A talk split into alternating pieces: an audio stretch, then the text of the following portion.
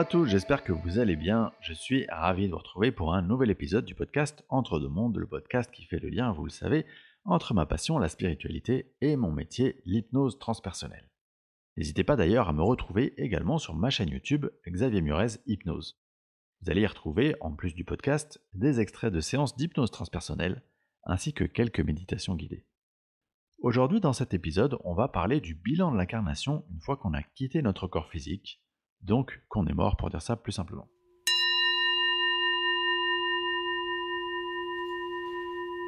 Alors concrètement, qu'est-ce que le bilan? Eh bien assez simplement, rappelez-vous que toute votre vie incarnée sur Terre, toutes les expériences par lesquelles vous allez passer, mais aussi toutes les personnes qui vont croiser votre route, bref, à peu près tout, vous l'avez soigneusement planifié avant votre incarnation. À ce moment-là, qu'on appelle la planification de l'incarnation, dites-vous que vous avez une sorte de super conscience de tout le jeu d'imbrication de l'ensemble de vos vies. Et ainsi, vous êtes tout à fait à même de décider des expériences qui vont être les plus bénéfiques pour l'évolution de votre âme.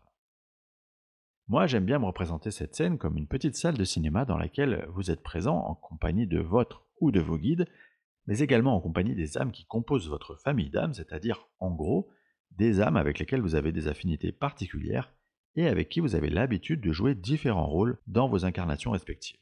Donc en gros, s'il y a une planification soigneuse de cette incarnation, dites-vous bien qu'il y aura ensuite un débrief par rapport à ce que vous avez vécu dans cette incarnation, par rapport à la manière dont vous avez traversé ces expériences, en clair, la pratique versus la théorie.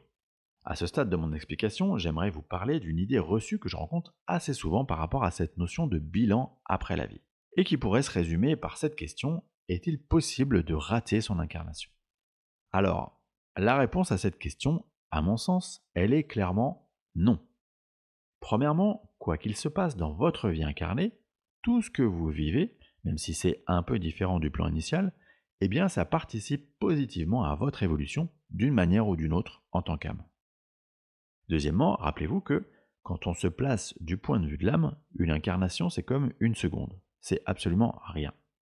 Donc, que vous ayez fait 30% ou 60% de ce que vous avez prévu, aucun problème puisque de toute façon vous aurez l'occasion de rejouer la partie autant de fois que vous le souhaitez. À ce propos, je vais d'ailleurs vous raconter une anecdote personnelle issue de la première séance d'hypnose transpersonnelle que j'ai moi-même vécue en tant que consultant en décembre 2020, grâce à l'accompagnement de Séverine Barbier qui m'a formé ensuite à sa pratique.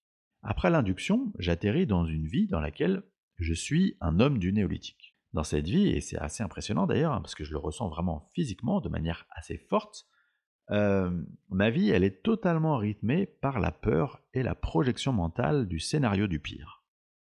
Pour vous la faire courte, dans cette vie, j'habite à un petit village avec ma femme et mes enfants, un village de huttes composé d'une cinquantaine de personnes. Et moi, je suis tellement dans cet état de peur permanente que finalement, j'arrive jamais à profiter de l'instant présent, je suis toujours sur mes gardes. Et je suis toujours sur mes gardes parce que j'ai toujours peur qu'on soit attaqué ou qu'un drame survienne. Et finalement, ce que je redoutais tant, loi d'attraction oblige, finit par se produire.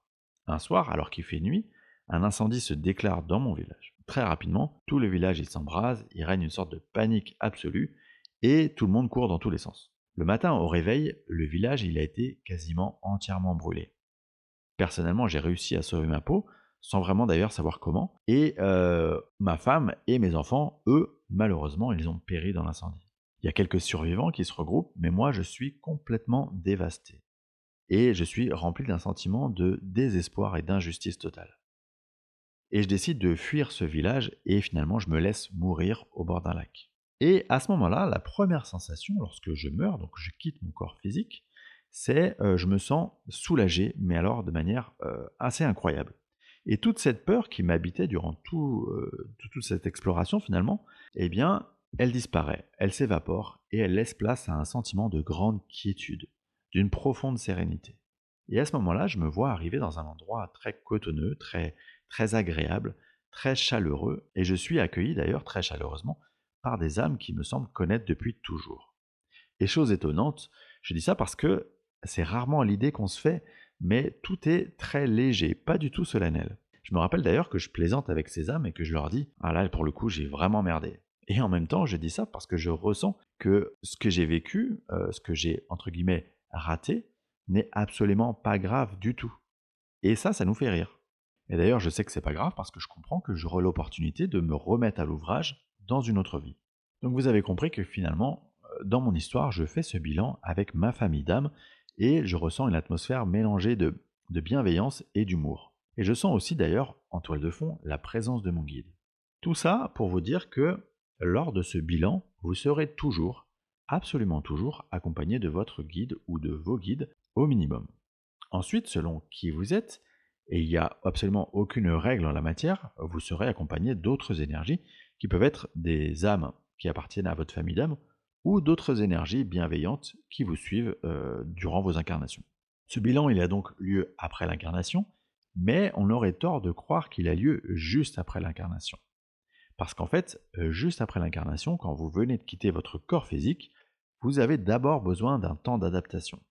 Un peu comme si vous étiez sonné, encore sous le choc de la fin de votre incarnation, et de toutes les émotions, tout le cumul de tout ce que vous avez vécu qui a pu vous accompagner durant votre vie, en particulier sur la fin de votre vie.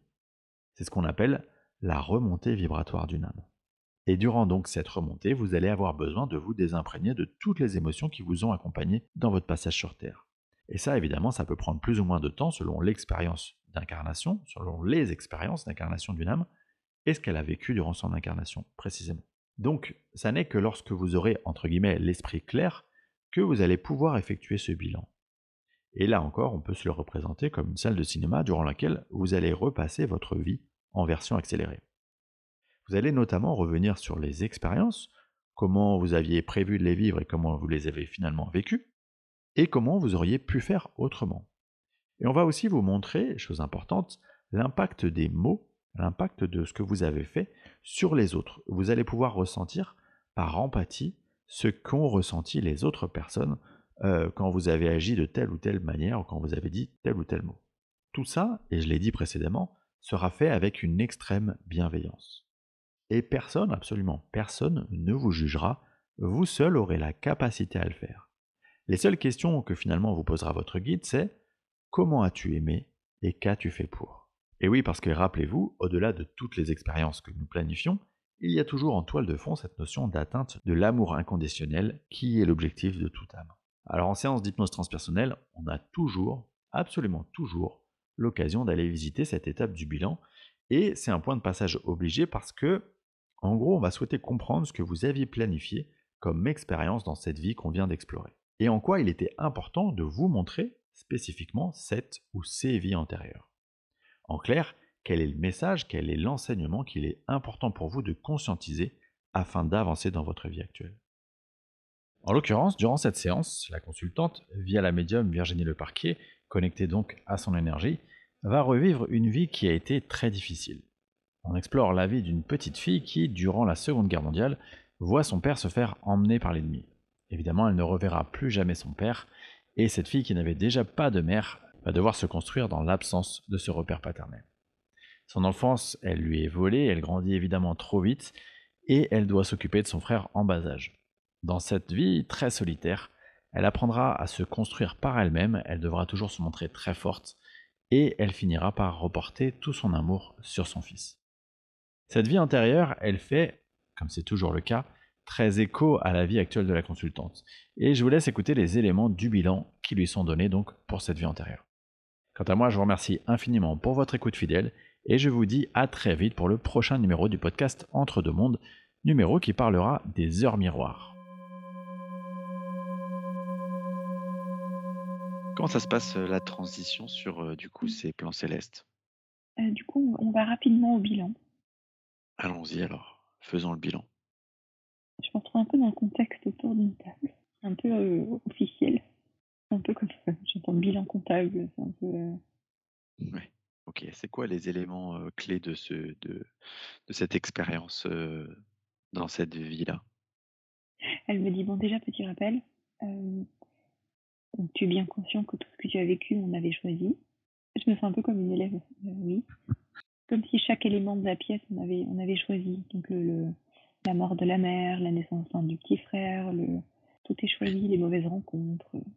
Ok. Euh, et c'est comme s'il m'explique que tu te rappelles euh, pourquoi on a décidé de travailler sur ça. Euh, c'est comme me rappeler de pourquoi j'ai voulu aller expérimenter ça. C'est comme si elle remet le contexte. Ok, quelle est la réponse à cette question? Bah, du coup, c'est moi qui dois donner la réponse.